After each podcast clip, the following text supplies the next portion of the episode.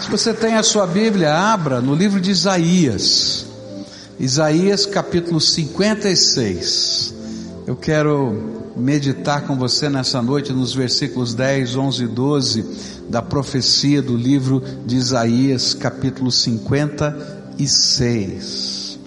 A palavra do Senhor nos diz aqui em Isaías: As sentinelas de Israel estão cegas e não têm conhecimento. Todas elas são como cães mudos, incapazes de latir. Deitam-se e sonham, só querem dormir. São cães devoradores, insaciáveis. São pastores sem entendimento. Todos seguem seu próprio caminho e cada um procura vantagem própria. Venham, cada um grita, Tragam-me vinho, bebamos a nossa dose de bebida fermentada, que amanhã será como hoje e até muito melhor.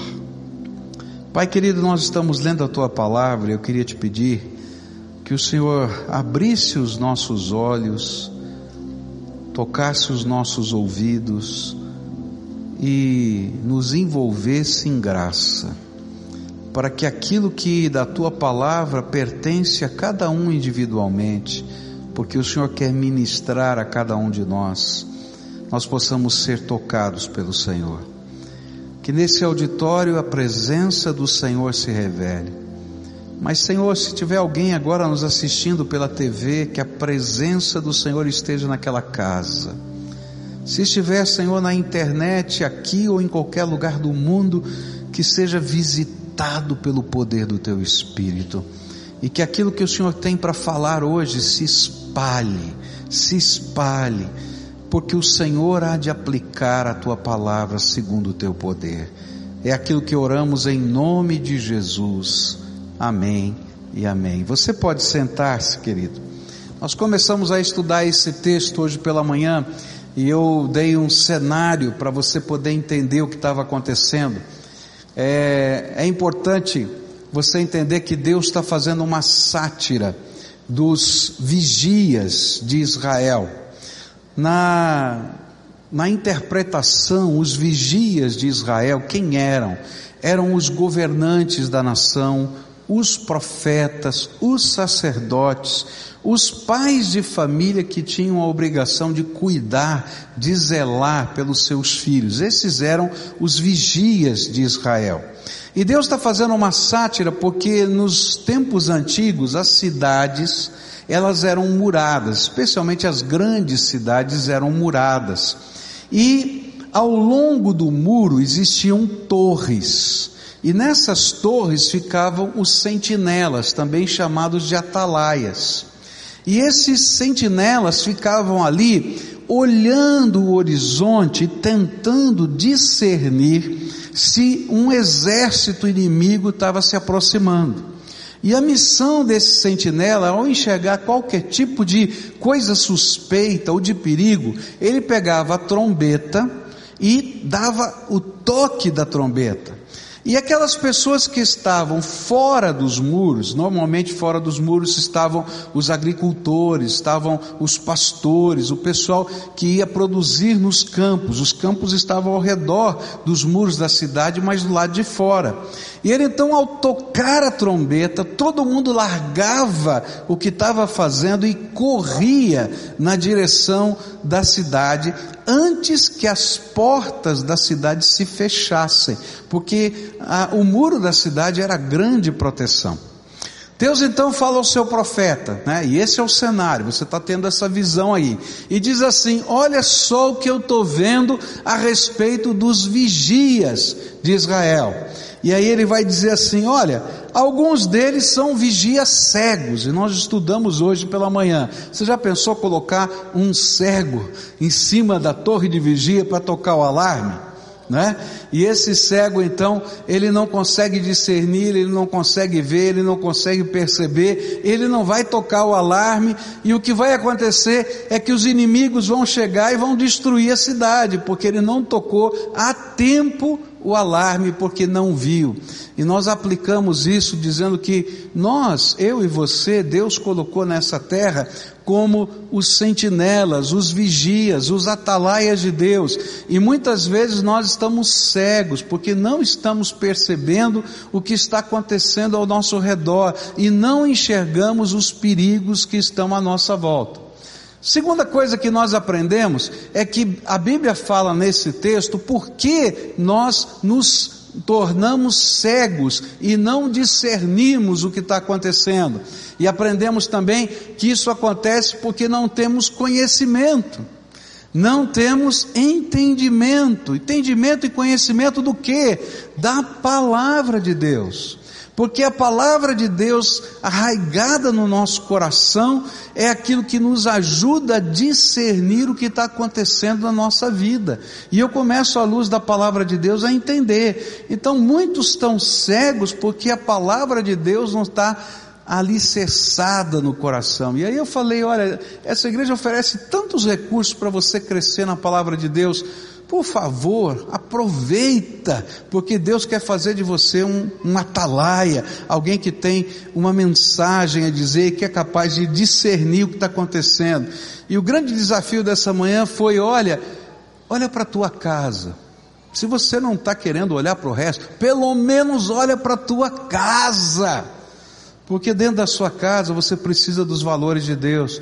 Agora, se você estiver cheio da palavra de Deus, você não vai olhar só para a sua casa, você vai começar pela sua casa, mas vai espalhar a palavra de Deus. A terceira figura que nós vimos hoje de manhã foi o cenário do cão de guarda. E a Bíblia vai dizer assim: olha, vocês são como cães mudos, não é? que não sabem latir. E essa era a figura que Deus está dizendo. Você já pensou um cão de guarda, né, que está lá para tomar conta da sua casa? Naturalmente ele vai tentar agredir o ladrão, mas antes de agredir ele late para avisar o dono que tem perigo.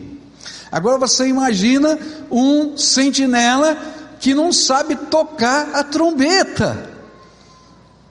Você já pensou? Ele está vendo, quem sabe até esteja vendo o perigo se aproximar e ele sopra a trombeta e não consegue tocar. E eu apliquei dizendo que muitas vezes nós somos assim.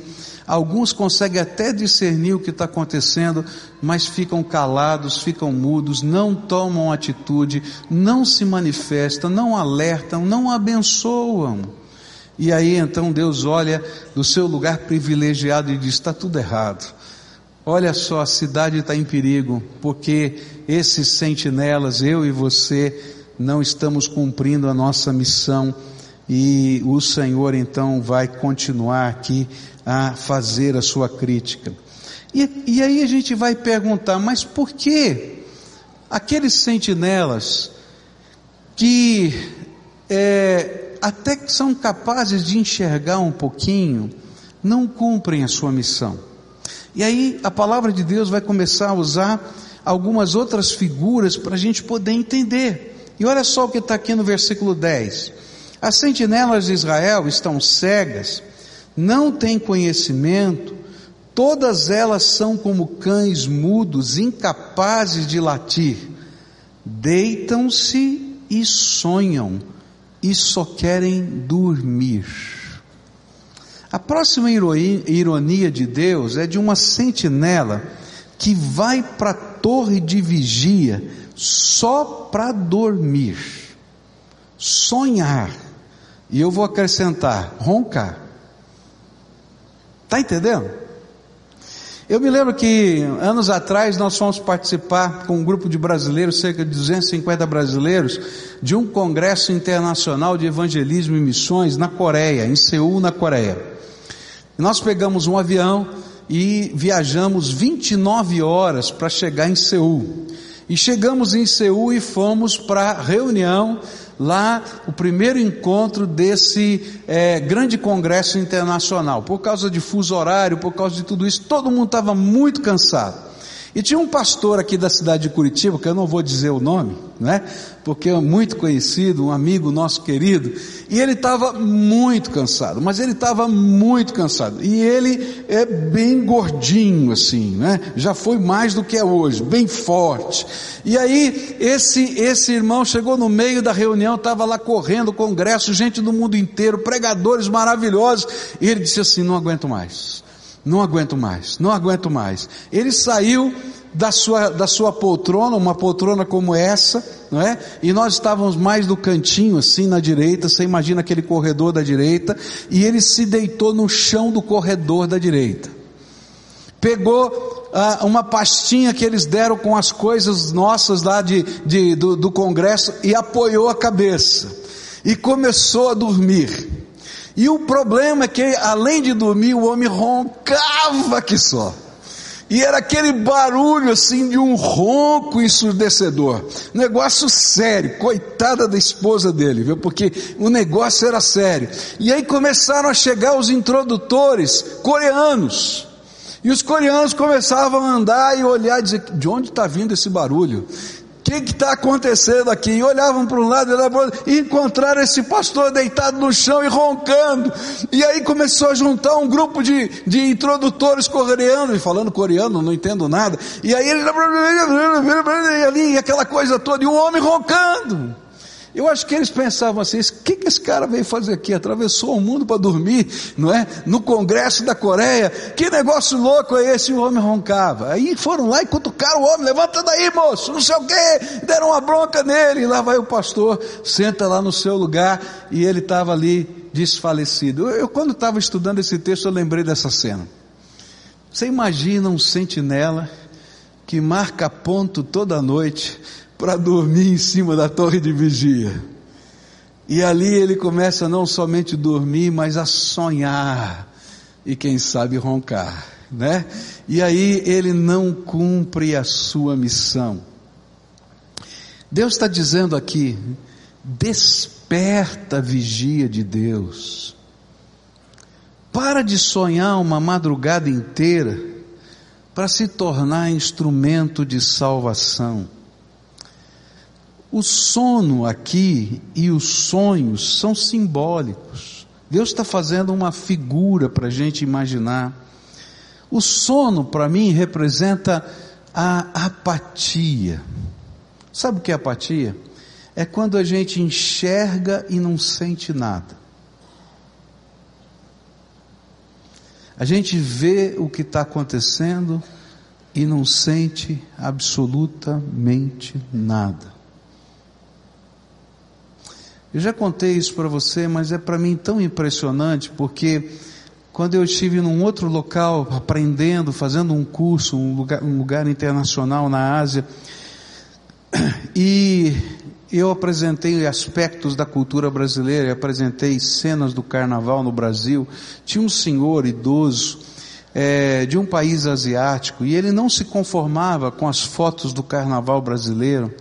E ele viu aquela mulher que se pinta, uma das mulheres que se pintam o corpo todo, mas não vestem absolutamente nada, estão nuas desfilando pela, pela, pelas ruas. Eu coloquei uma foto daquela e ele não conseguia entender. Ele perguntava para mim assim: essa mulher é prostituta? Eu dizia: não, necessariamente não. E ele perguntava assim: mas essa mulher é casada? Eu dizia: provavelmente sim. E onde está o marido dela? Eu dizia, bom, não sei, mas talvez desfilando com ela na avenida. Ele dizia, não entendo isso. Ela tem pai. Eu dizia, sim, tem mãe, tem. E onde está o pai e a mãe dela? E eu dizia assim, provavelmente, sentado na arquibancada e torcendo pela escola de samba. E ele então não se conformou e disse assim, ela tem avô. Falei, provavelmente.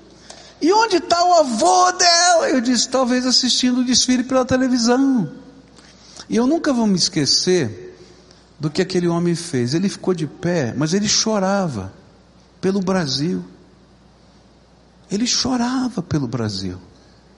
E ele dizia assim: Satanás está destruindo a família brasileira e eles não percebem. Vamos orar pelo Brasil. Mas ele chorava. E sabe, me veio um peso no coração, sabe por quê? Porque eu já vi aquela cena tantas vezes, eu não chorei pelo meu país. A Bíblia fala que isso é apatia. Às vezes nós estamos dormindo um sono porque não somos capazes de perceber, nós percebemos que é errado, nós percebemos que é ruim, mas não somos capazes de sentir o que Deus está sentindo diante da realidade que a gente vive. E aí Deus diz: desperta, sentinela de Deus, para sentir o que eu estou sim, sentindo. O sono às vezes representa letargia, é aquela lentidão na ação às vezes a gente até percebe, às vezes até sente, mas a gente não toma atitudes, a gente se torna letárgico, a gente vai devagarinho. E aí o Senhor está dizendo: acorda do teu sono, acorda do teu sono. Letargia é um negócio que aconteceu comigo uma vez. A minha mulher vai estar assistindo, ela vai, vai lembrar desse fato. Quando nós estávamos recém-casados, um dia, choveu muito forte, entrou água no telhado da nossa casa, e a água então minou o estuque, né? Esse negócio nem existe mais, mas no passado as casas antigas tinham um estuque. O estuque é aquela tela de ferro com, com cimento jogado que fazia o forro da casa. E aquilo é muito pesado. E a água foi minando ali e o estuque caiu no meio da madrugada. Um barulho ensurdecedor. Né? E caiu, sabe onde? Em cima do piano da minha mulher. E quando ela ouviu aquele barulho, né, ela pulou da cama, correu na direção do piano e viu aquela monte de coisa, o estuque todo em cima do piano dela. Ela voltou e disse: Bem, acorda, acorda, o estuque caiu em cima do meu piano. E eu virei para ela e falei assim: Já caiu? Ela falou: Caiu, então amanhã eu levanto para limpar. Isso é letargia. Até hoje ela briga comigo. Não acredito que você fez isso comigo. Isso é letargia. A gente sabe, vê, mas não faz nada. Porque a gente está dormindo. E a Bíblia vai falar para a gente que o que impede a gente de, de ser essa sentinela é porque a gente está dormindo e sonhando. E os sonhos na nossa vida são as nossas ilusões. O sonho não é uma ilusão? A gente tem um sonho maravilhoso ou um pesadelo, né? Se é um pesadelo, a gente diz, graças a Deus, é só pesadelo. Mas se é um sonho, diz assim, podia dormir mais um pouquinho, né? Porque olha que coisa, sonho bonito que eu estava vendo. Mas é uma ilusão, não tem realidade. E muitos de nós estamos vivendo a vida nas nossas ilusões coisas que não têm profundidade, não têm peso, segundo a perspectiva de Deus. A gente está buscando coisas que não têm significado. E por que a gente está buscando essas coisas que fazem parte dos sonhos de ilusão da nossa vida, que para Deus não tem sentido, é só carne? A gente não faz nada, porque a gente está dormindo, sonhando e não quer acordar porque o sonho parece bom. Está entendendo? E o que Deus está falando para os vigias é: desperta, desperta. Deus tem uma missão para você, Deus tem poder para derramar sobre a tua vida. Desperta para o poder de Deus, para a oração, desperta para a proclamação, desperta para ser um agente de transformação. Está lá no livro do Novo Testamento essa expressão: desperta tu que dormes. Desperta. Para de sonhar, sentinela de Deus. Porque Deus não quer que você tenha sonhos de ilusão, mas visões do que Deus vai fazer. Segunda coisa que esse texto vai explicar e o que eu queria deixar com você nessa noite Por que a gente está lá na torre de vigia e não toca a trombeta? Verso 11 diz assim: são cães devoradores insaciáveis, são pastores sem entendimento, todos seguem seu próprio caminho, cada um procura vantagem própria. São cães que não guardam a casa, porque não se cansam de caçar e comer a presa. Alguns não são atalaias, porque a Bíblia diz que são caçadores insaciáveis. Eles não guardam posição aonde Deus quer que eles fiquem, porque eles são caçadores insaciáveis. Meu avô tinha um cachorro chamado Tera, Pantera. E esse cachorro, eu era garotinho, eu era apaixonado por esse cachorro, um pastor alemão, é, que foi nosso, né? Meu e do meu pai, da minha família, mas quando nós mudamos para um apartamento, ele foi para a casa do meu avô. E ficou o cachorro do vovô. E a Tera era um, era um cachorro muito especial.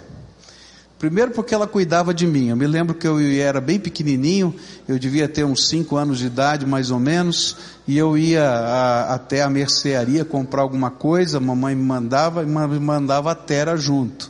E a Tera quase me, me, me arrastava, né? Porque ela era grandona e eu pequenininho.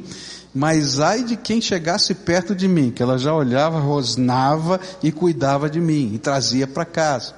Mas eu fiquei impressionado um dia porque é, meu avô chegou com o meu tio e colocou o carro no meio fio, não é, da casa dele ali na, na calçada, né, no, estacionado normalmente, e chamou a Tera. A Tera ficou lá e disse assim: "Você vai ficar aqui." Abriu o portão, disse: "Você vai ficar aqui e guarda o carro." Eu achei incrível porque ah, aquele cachorro, ele ficou obediente, ele sentou, deitou, esticou as perninhas, escondeu o focinho e ficou olhando o carro fixamente, mas não saiu do portão. E passou um pessoal e passava e ela só olhava, levantava a cabeça e não fazia nada, passava. Se parasse na frente de casa, perto do carro, ela rosnava. Aí o cara já saía dali. E teve um cidadão que encostou no carro. Aí ela levantou, rosnou, começou a latir, ameaçou que ia pular.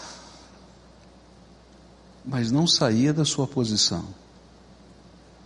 Incrível. Agora, o cão insaciável é aquele que se vê um gato passando, sai correndo. Se vê uma presa ali adiante, ele esquece o que está acontecendo e vai embora e não cumpre a missão. E ele faz a caça ali, come a caça e vai para o outro, e vai para o outro, e vai para o outro, e ele não para nessa jornada. E o que Deus está falando aqui é que alguns de nós não cumprimos a nossa missão porque nós somos esses cães insaciáveis. E aí nós estamos no mercado de trabalho.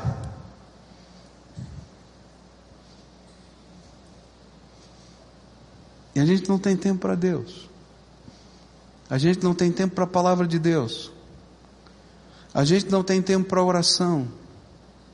A gente não tem tempo para a família. A gente não tem tempo para os filhos. A gente não tem tempo para ninguém porque a gente sai de caça em caça e não cumpre a nossa missão nem dentro de casa. Insaciáveis. É isso que a palavra está falando. Alguns estão nos seus estudos, e estudam, estudam e terminam um curso, começam outro e querem mais um título e outro título. Graças a Deus, estude, olha, trabalhe. A Bíblia fala que quem não trabalha não coma. Eu acho que a gente tem que estudar, mas a gente tem prioridades. E Deus colocou para você gente importante ao teu lado, cuida dessa gente. Você é a sentinela de Deus na sua casa. Você é a sentinela de Deus no seu bairro. Você é a sentinela de Deus no seu condomínio. Você é a sentinela de Deus lá no seu trabalho. Então, lembra que Deus te deu uma missão. Você está lá trabalhando, mas Deus te deu uma missão. E para de ser um caçador insaciável da vida. Porque Deus quer que você cumpra essa missão no lugar que Ele te colocou. A gente vai ver isso também na política. Gente ali para lá e para cá, queridos, Deus tem um propósito. E quando a gente não entende isso, a gente vai buscando alcançar vitórias.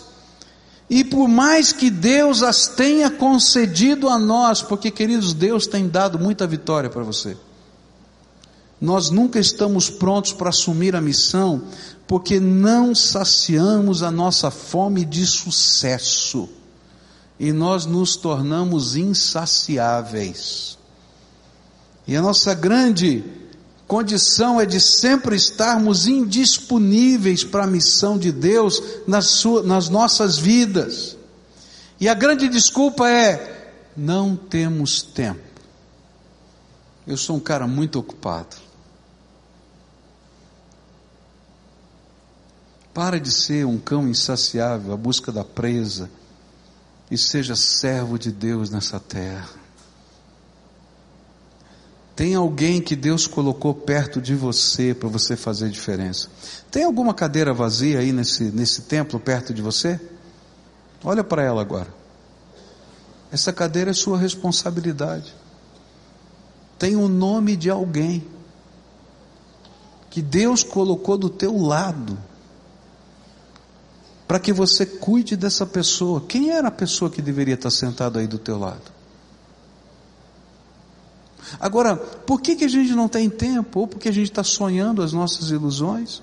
Ou porque a gente, como um caçador insaciável, vai de presa em presa, buscando aquilo que a gente acredita ser sucesso? Mas Deus está olhando para a vida da gente e dizendo assim: que pena, está ganhando a grana, vai deixar uma casa de herança, mas vai perder o seu filho para as drogas. Vai perder o seu filho para a violência que, que acontece nas noites de Curitiba. O maior número de assassinatos na nossa cidade acontecem com jovens em brigas na noite. Você está entendendo o que eu estou falando? Aí você diz: não, mas eles só vão em lugares bons. É lá mesmo. Porque não tem nada de bom, porque o diabo está lá. E o diabo veio para matar, roubar e destruir. E hoje de manhã eu falei um negócio que eu vou repetir. E tem uns pais tão tolos, tão tolos, que levam o seu filho adolescente para a balada e diz assim: quatro horas da manhã eu venho buscar você, filhinho.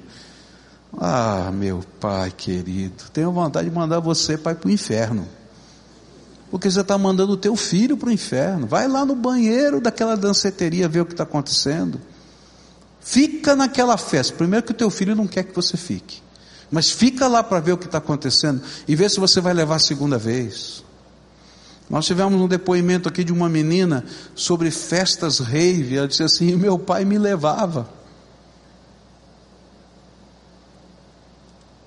E às vezes, queridos, a gente não enxerga porque é cego e às vezes a gente não dá bola porque acha que é entretenimento para a gente continuar a nossa caçada. Está entendendo? Deus está olhando olhando para os vigias, os pais, os políticos, os profetas, os sacerdotes. E estão dizendo: olha, eles são cães insaciáveis porque a sua vida, o seu tempo e os seus recursos estão comprometidos com a caça e não com o reino de Deus. Nem com as suas famílias estão comprometidos. A Bíblia diz que eles são vigias inúteis.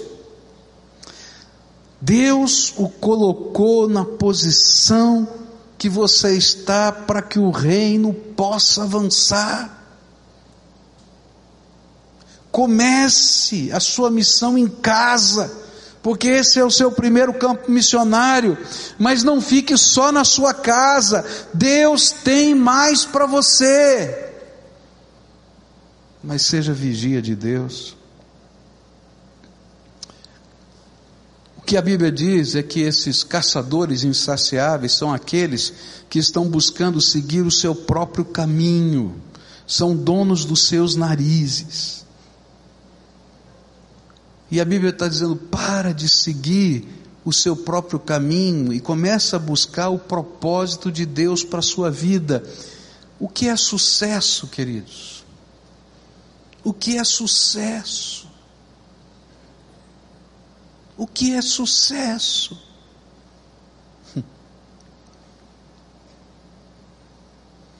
Se a gente olhar o sucesso na perspectiva nossa, talvez a gente faça uma grande bobagem.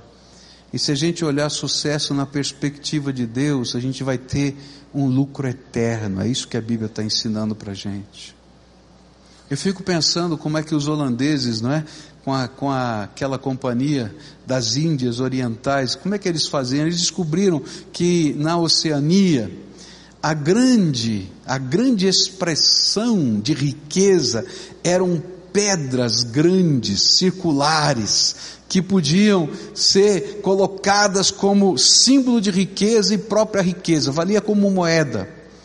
E então eles pegavam os lastros do navio, que eram essas pedras, e cortavam do jeito que aqueles, aqueles nativos da Oceania é, é, acreditavam ser um grande valor, e aquilo não valia nada, porque quando eles chegavam nos lugares de, de, de, de, de para fazer o carregamento do navio, eles iam vazios carregando o lastro, e quando chegavam lá, eles jogavam fora essa pedra, e eles pegavam de graça toda a mercadoria para vender na Europa, porque eles trocavam pela pedra do lastro.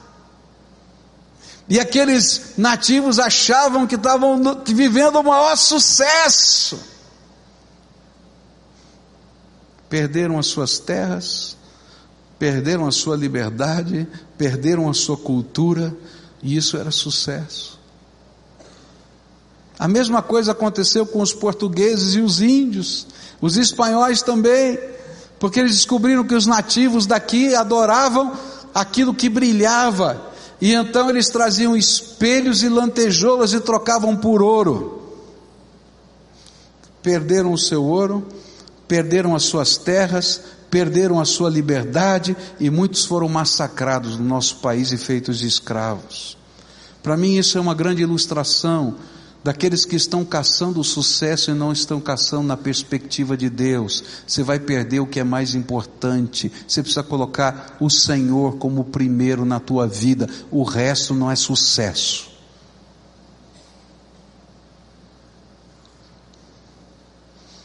Última coisa que esse texto me chama a atenção.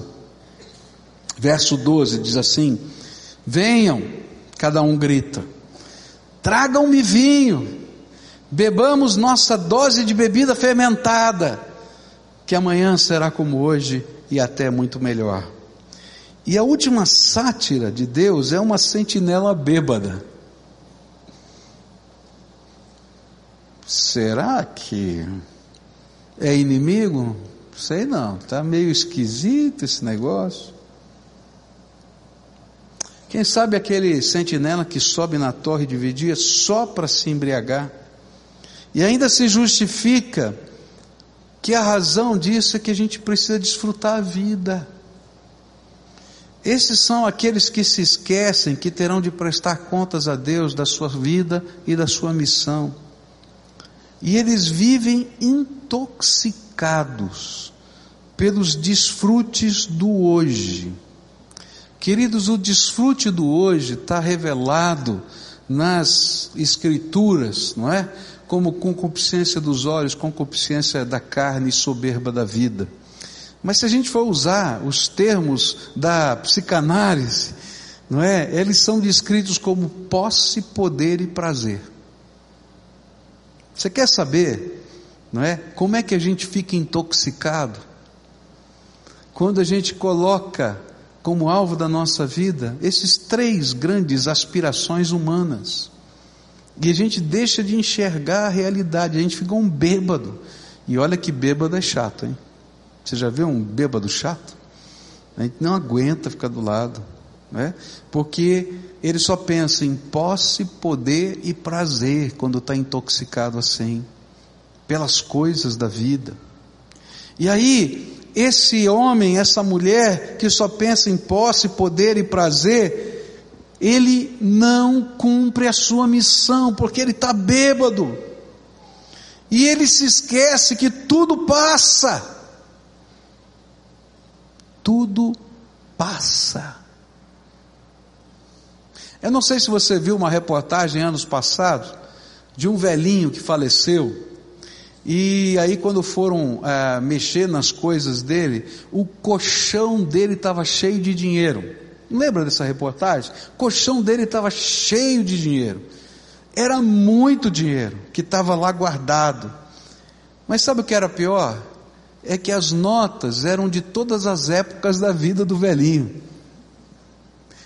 E a maioria delas não valiam mais nada, porque o dinheiro foi mudando, mudando, mudando e não valia mais nada. E o colchão cheio de dinheiro não significava nada. Você sabe onde Deus iguala qualquer ser humano? Na sepultura. Porque não importa se o caixão é bonito ou feio, vai virar pó do mesmo jeito. Não tem jeito. Posse é ilusão. A gente está bêbado. Poder é ilusão. Poder a gente não tem, a gente recebe a permissão de usar por um pequeno limite de tempo. É ilusão. Prazer é ilusão, porque é insaciável. Quando eu acho que eu tenho prazer, eu quero mais, eu quero mais, e chega uma hora que o prazer não dá mais satisfação e o que vem é uma grande sensação de vazio. Eu me lembro de um senhor que eu conversei há alguns anos atrás, e ele me contou a sua história, morava numa das grandes, é, nos grandes, dos maiores apartamentos aqui de Curitiba, um apartamento que, se não me falha a memória, tinha mil metros quadrados de área interna, aqui nessa cidade um homem riquíssimo, solteiro.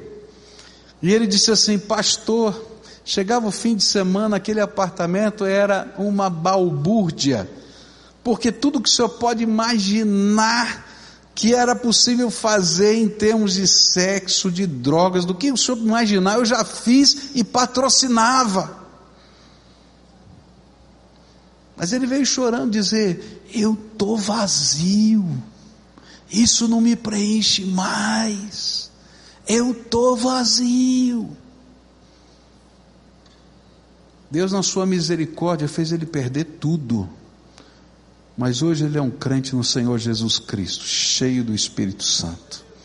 Porque tudo aquilo era ilusão, vazio de vazio, tudo é vazio. E ele chorava para mim e dizia: Estou vazio, não tenho nada. Tem muita gente que se esquece que tudo vai passar, porque estão intoxicados por posse, poder e prazer, ou quem sabe até intoxicados pela sua juventude, porque o jovem acha que pode tudo, que nada vai acontecer na sua vida. Ou quem sabe intoxicados pelas suas filosofias. Tem que desfrutar agora intoxicados pelo desfrute. Esse foi o pecado de Davi. Davi chegou ao auge da sua carreira, como estrategista militar, como rei, e ele então agora disse: agora está na hora de eu desfrutar um pouquinho do meu reino. Mandou os seus exércitos para a batalha, ficou descansando em casa, e aí ele olhou a mulher do vizinho, porque o vizinho estava na guerra e ele estava lá. E ele conquistou a mulher do vizinho, engravidou a mulher do vizinho, trouxe o vizinho para casa para esconder a gravidez. Mas o homem não dormiu com a sua mulher, porque disse: Os seus meus soldados, eu sou um oficial, e os meus soldados estão morrendo na batalha, eu vou para minha casa, está tudo errado, eu não entendi o que eu vim fazer aqui. E dormiu na escadaria das, das, da, dos cavalariços.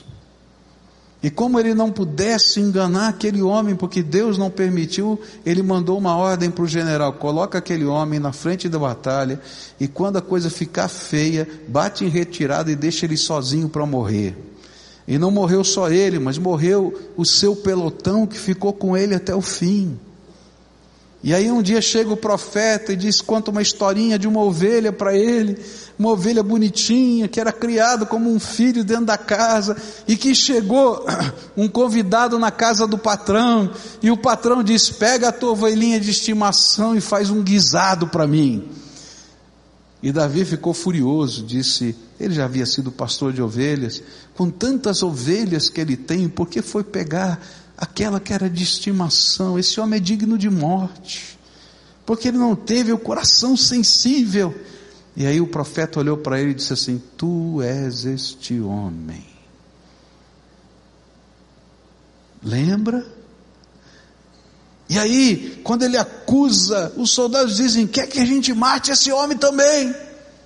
E Davi diz: Não, eu sou esse homem. Queridos, toda vez que a gente coloca como alvo da nossa vida o desfrute, a gente vai fazer bobagem. Porque a gente não vai cumprir o propósito de Deus e ainda vai se machucar e machucar outros. Porque a gente, no desfrute, esquece dos valores da nossa vida. E a gente flexibiliza os nossos valores ao nosso bem o nosso prazer. A Bíblia está dizendo para a gente que Deus está olhando para essas sentinelas. E Ele está dizendo assim: vigias. Em vez de você salvar as pessoas, vocês estão pondo a cidade inteira em perigo, porque vocês são bêbados corrompidos e intoxicados pela sua busca de posse, poder e prazer. São aqueles que estão comprometidos só consigo mesmo, só com o desfrute do agora. Por isso não cumprem a missão.